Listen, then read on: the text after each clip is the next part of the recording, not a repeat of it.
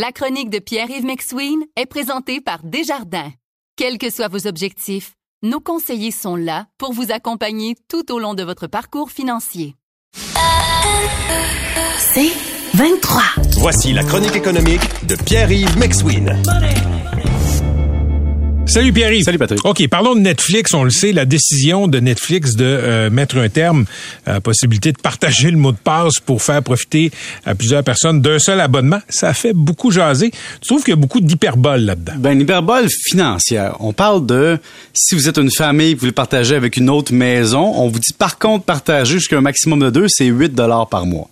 7,99. Puis je me dis, écoute, 8 dollars par mois. Je veux pas faire mon Jean Charest, mais ramenons les choses en perspective. C'est quoi? C'est euh, 10 cafés. C'était 50 euh, cents par jour. Euh, tu sais, il y avait dit un demi-café ou euh, je me souviens plus. Mais c'est 8 dollars par endroit. Là. Si je veux regarder mon Netflix au bureau, je paye un 8 dollars supplémentaire. Non, non, non, non, non. C'est que si toi, tu as un abonnement familial dans ton adresse IP à la maison, ça va. Puis tu peux l'écouter à ton bureau sans problème. Mais si Patrick Lagacé partage son compte avec toi, qui est une maison ailleurs, là, c'est un enjeu. Là, on parle pas des mesures de, de contournement avec l'Apple TV. Tout ça, on parle de gens qui respectent la nouvelle norme. Là. Donc, si t'es quatre personnes d'une maison qui s'abonnent dans leur chalet, il y en a pas de problème. Là. Ce qu'ils veulent plus, c'est qu'il y a deux, trois maisons qui s'abonnent à un abonnement à 20 par mois. Mais le chalet, c'est pas comme une autre maison, je comprends pas. On non, on, on, commence. Catherine, t'as une maison à Montréal. Oui. T'as un chalet dans Laurentides, oui. disons. Ça fait aucun, deux maisons. Aucun problème. T'es la même personne qui se déplace, OK? Mais s'ils se rendent compte que ton adresse principale, tu sais, ton, ton adresse principale de, de téléchargement de la famille, c'est dans, disons, une autre maison. Parce que tu peux voir, aller ton chalet une fois par semaine dans ton bureau, euh, sur, dans le métro, il n'y a pas de problème. Ils vont y aller avec l'espèce d'adresse IP principale que tu vas décider. Là, on rentre pas dans le techno. C'est juste te dire, Catherine, que si tu partages ton, ton forfait avec quelqu'un pour sauver 5 piastres ou 10 piastres par mois, ils veulent plus que tu le fasses à l'extérieur de ta famille. Puis si tu veux le faire, c'est 8 piastres. Alors, je vous ramène dans le contexte actuel où est-ce que tu te retrouves avec un prêt hypothécaire qui coûte de plusieurs centaines de dollars de plus par mois, des assurances qui montent de 10 des, taxes foncières qui montent de 3-4% d'une épicerie qui monte de plusieurs dizaines de dollars par semaine. Mais l'enjeu médiatique, avec des multitudes d'articles, c'est le 8 piastres que Jean-Frédéric veut pas payer tout seul, qu'il voulait économiser grâce à un partage, comme à l'époque, Patrick, où tu devais faire ça, toi, Patrick, couper ton câble avec ton voisin, passer le câble Oui, par la fenêtre avec le voisin. J'ai jamais fait ça. Il nous permettait de le faire. On Oui, le faisait. en- Il n'y avait rien d'illégal là-dedans. Mais c'est pas illégal encore. On vous permettait juste- de le faire, mais Attends, on attends. ne le fait plus. On, on- on permettait de pas, pas de splitter le câble comme on dit là, de, Non, mais de Netflix partager des, Non, mots de je parle passe. de Netflix. Il dit que Netflix n'avait pas appliqué leur réglementation, mais il voulait Ouais. pas que tu partages entre deux familles. Non, non, attends, ils ont publié sur Twitter la phrase Love is sharing a password. On est loin de là, là. Là, avec sharing a password, mais 8 piastres maintenant. Écoute, t'as quatre Donc personnes. ils encourageaient à partager d'une d'une façon à l'époque. Oui, pour que leur Ouais. contenu soit vu. Mais là, Non, mais ils ont, maintenant qu'ils ils ont ont le droit de se revirer puis ils arrivent puis dire là le party est fini. Non, bien, parce que, faut se le dire, là. Disons-le. de se désabonner. Ouais, mais justement, MC, j'aime ça que t'en parles. Eux, ils regardent leurs états financiers puis ils se disent, savez-vous quoi? On plafonne par rapport à d'autres plateformes qui, elles, ont l'avantage de pouvoir économiser sur d'autres choses. C'est Bella Crave, mais tu sais, BCE, c'est plein d'affaires. Disney peut amortir ses films ou ses séries sur l'application. Tandis que Netflix, c'est comme une entité indépendante, donc il doit avoir de l'argent. Puis ils disent, nous, on va augmenter ça un peu. Qui nous aime nous suivre. Si vous n'êtes pas content, désabonnez-vous.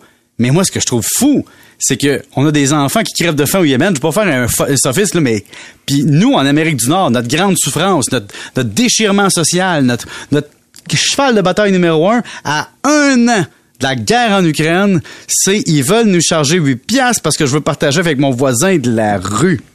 Quand tu y penses, euh, on est pathétique, là. On peut-tu arrêter d'en parler? Ils changent leur stratégie de prix, aucun problème. La même société se gênera pas pour aller changer son téléphone encore bon? Dans sa compagnie de téléphone, là, puis payer bien plus que 8 piastres de plus par mois. Mais Netflix, c'est comme un billet d'ancrage, une, une mise à la terre sociale, une référence comme quoi, figée dans le temps, telle la Bible, il y a un prix, puis il y a un partage, puis un forfait, puis on le veut.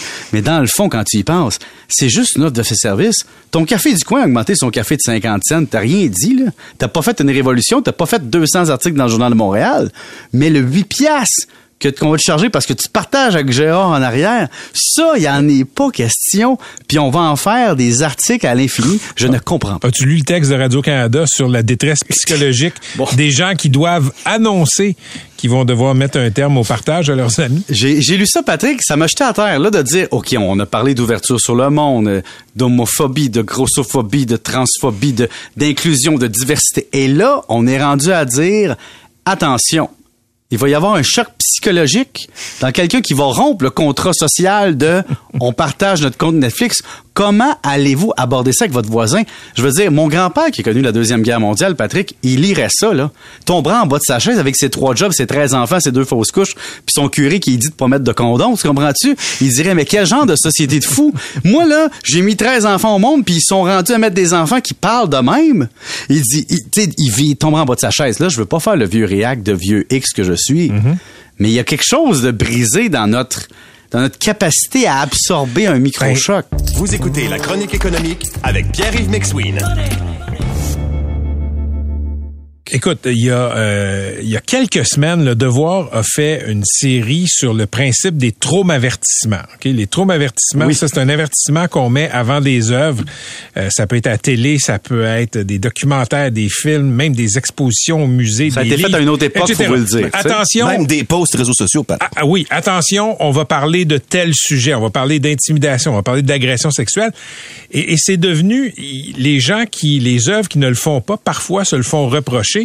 Mais l'enquête du devoir montrait que euh, il n'y a pas de base scientifique pour ça. Mais j'ai parlé avec quelqu'un, c'était le même. Non, mais c'est un reflet de l'époque. Ben oui. Écoute, je suis rendu que je fasse une chronique économique, puis il faut pas... Il dit, pourrais-tu être moins raide quand tu parles de déduction, puis d'avantages, puis penser à ceux qui peuvent pas s'en servir? Donc là, il faudrait que je fasse, par exemple, Patrick, la chronique économique, présentation de Desjardins. Bon, attention. La chronique de Pierre-Yves contient des avantages fiscaux et des optimisations de vulgarisation qui peuvent ou non s'appliquer à votre situation. Veuillez, madame, monsieur, prendre compte de cette réalité fiscale inégale dans le monde dans lequel on vit du capitalisme et ne pas prendre ça personnel et mettre ça en contexte du monde dans lequel on vit. Puis là, ma chronique serait finie parce que l'avertissement serait là. On est rendu là. Je sais, là, Patrick, je veux pas avoir Oui. l'air d'un vieux mais il y a quelque chose de brisé dans un moment donné. C'est comme s'il fallait pader tout le monde avec une trampoline dès qu'on annonce quelque chose. Hey, ils vont avoir un choc en maudit quand ils vont arriver sur le marché du travail puis se faire dire que en passant à l'assurance de ton condo, c'est 2500 pièces, tes frais de condo c'est 250, ton compte d'hydro c'est 300. Hey, là le partage de Netflix va avoir de l'air un petit peu tata. On va parler de violence économique. Exact. Non, qui est un principe qui existe. Tu sais, quand quand tu es exploité, si on peut parler de violence économique, pas de problème avec ça. Mais bon, je trouve qu'il y a des mots qui sont euh, galvaudés. Merci, monsieur. Ça fait plaisir. Money,